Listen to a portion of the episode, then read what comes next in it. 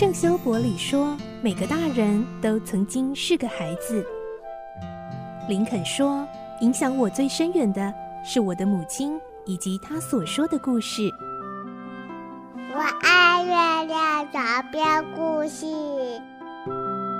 晚安，月亮床边故事。小青姐姐邀请每一位大孩子、小孩子一起听故事，不管多忙，也要和你一起听故事。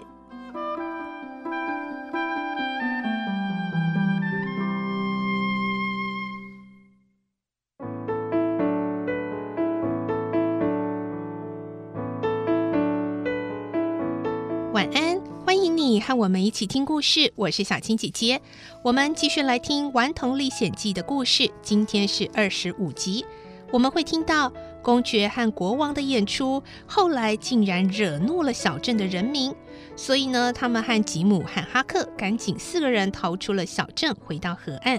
但是呢，这两个无赖骗子还没死心，还在想着其他的赚大钱的骗术哦。来听今天的故事。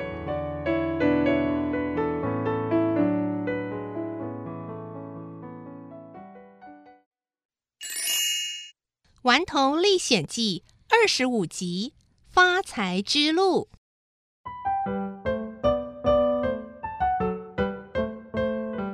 隔天天快黑的时候，他们四个人在大河中央一处长着柳树的小冲积沙洲靠了岸。河的两边各有一个村落，于是国王和公爵又凑在一起商量，看这一回要使出什么样的骗术，好再大捞一笔。公爵说：“也许我们可以再表演皇家奇物，还有两个小镇都去试试啊。”国王说：“我不建议啊，再牺牲一下，呃，只是啊，不太妥当吧？啊，也许啊，现在消息已经传到下游地区来了，不会那么快吧？”公爵实在舍不得放弃。因为这个点子赚钱又快又不花力气，国王还是反对说：“呃，不好呀，何必冒险呢？我们再想想别的主意啦。”他们讨论了半天，一时也讨论不出什么结果。国王最后对公爵说。这样好的，我带哈克啊，先到镇上走走，呃，碰碰运气，也许老天爷啊会帮忙指引我们一条发财的路。哈克心想，应该是请魔鬼来帮忙才对吧？在哈克的观念里，魔鬼是专门帮坏蛋的。公爵说：“也好，我就在这里休息一下，打个盹儿。”也许梦里会有一些好点子哦。在上回演皇家奇物的那个小镇上，国王买了些衣服，都是黑色的。现在为了要到镇上转一转，他特意换了崭新的黑衣服。过去哈克从来不曾深刻体会到“佛要金装，人要衣装”的道理，现在真的明白了。他吃惊地看着一身新衣的国王。十分惊讶，他变得这么神气，这么有派头，又这么正经八百，庄严的，简直像是圣经中建造大方舟的老头挪亚。哈克敢打赌，任何人此刻看到国王，绝对会说他是个百分之两百的好人。国王朝哈克笑一笑，说：“ 看什么呀，小鬼？”国王的模样看起来还挺慈祥的呢。快把你的新衣服也穿起来，我带你去搭大轮船，去开开眼界。哈克当然非常乐意去搭大轮船，所以即使要他假扮成国王身边的小仆人，他也欣然接受。这时，远方有一艘大轮船正停在附近的码头装货。呃，我既然啊穿着这么讲究，我看啊，呃，就说是从圣路易或是辛辛那提来的好了。国王说着，然后指挥着哈克把小船往轮船那儿划。准备搭轮船到小镇去。哈克熟练地划着小船，在小镇上游一公里左右的地方靠了岸，接着在静水里顺着水岸往前漂。过了一会儿，他们看见岸边有个很体面的乡下小伙子，坐在一块大木头上擦汗。他的身边有两个大手提包，一看就知道是要远行的人。国王发现小伙子用一种友善又好奇的眼神望着他时，马上决定主动和他攀谈一番。国王小声吩咐哈克：“，快向岸边划过去啊！”等到接近了，国王就带着慈祥和蔼的笑容向小伙子打招呼。哎，今天天气可真暖和，是不是啊？哎，你要上哪儿去啊？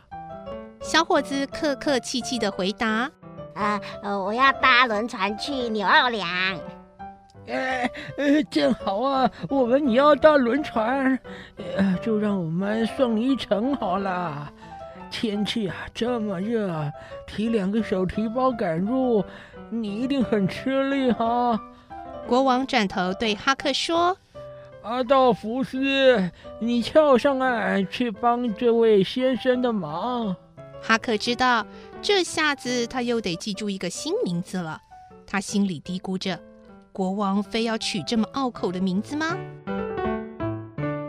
小伙子诚恳地向国王道谢：“啊，谢谢您啊，您真好哎。”说真的，我刚才看到您的时候，一度还在想，您会不会就是威尔克斯先生？呃，请问您贵姓啊？看样子您应该也是位牧师吧？这一定是国王一身黑衣带给小伙子的联想。国王立刻不动声色地顺水推舟说：“ 是啊，我是为上帝当差的，我是布洛格牧师。”听你的口气，那位威尔克斯先生也是牧师吧？哎，他是你的亲戚吗？啊啊，不是不是，他是彼得的大哥，名叫哈尔威。哎，可怜的彼得，呃，这是死不瞑目哎！一直到昨天晚上咽下最后一口气前，他还始终巴望着他大哥。还有那又聋又哑的弟弟威廉能够及时从英国赶来，可惜呀！唉，小伙子由衷的叹了一口气。哎，幸好啊，他们两个人即使迟到了些，倒不妨碍继承遗产。彼得生前的那些好朋友一定会帮忙处理的。国王一听，心里顿时闪过一个念头。好家伙，老天爷果真给我指一条发财之路了。而哈克的心里则是这么想：天哪，魔鬼倒是挺爽快的，坏蛋要他帮忙就帮了。表面上，国王当然是不动声色，假装不经意的问：“那一位不幸去世的彼得很有钱吗？”是啊，小伙子毫无心机，没一会儿就把关于彼得的一切通通告诉了国王。原来彼得有三个兄弟，除了居住在英国的哈尔威和小弟威廉，另外还有一个弟弟乔治。四个兄弟从小就分开住，彼得和乔治一直住在小镇上，但自从去年乔治夫妻相继去世之后，彼得总是郁郁寡欢。一直想和远方的两个兄弟团圆，可惜哈尔威的教会工作太忙，威廉又没有能力独自旅行，才一拖再拖，直到一两个月前，他们接到彼得重病的消息，才匆匆忙忙启程。算算时间，应该快要抵达了。国王问：“彼得先生是做哪一行的？”哦，呃，他是开制革厂的啦，蛮有钱的哦，有田地，有房子，听说至少还有三四千元左右的现金哎，可是不知道藏在哪。大家猜想啊，一定是写在那封给他大哥的信中。这彼得先生也挺奇怪的，在过世前几天，有人好心劝他立下遗嘱，否则啊，将来他的三个宝贝女儿杰恩、苏珊还有琼娜一定不知道该怎么办。但是啊，他就是不肯，呃，反而挣扎着为多年未见面的大哥写了一封信。所以呀，大家现在都等着哈尔威来拆信呢。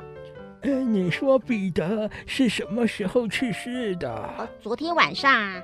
哦，呃，那什么时候出殡呢？呃，大概是明天中午吧。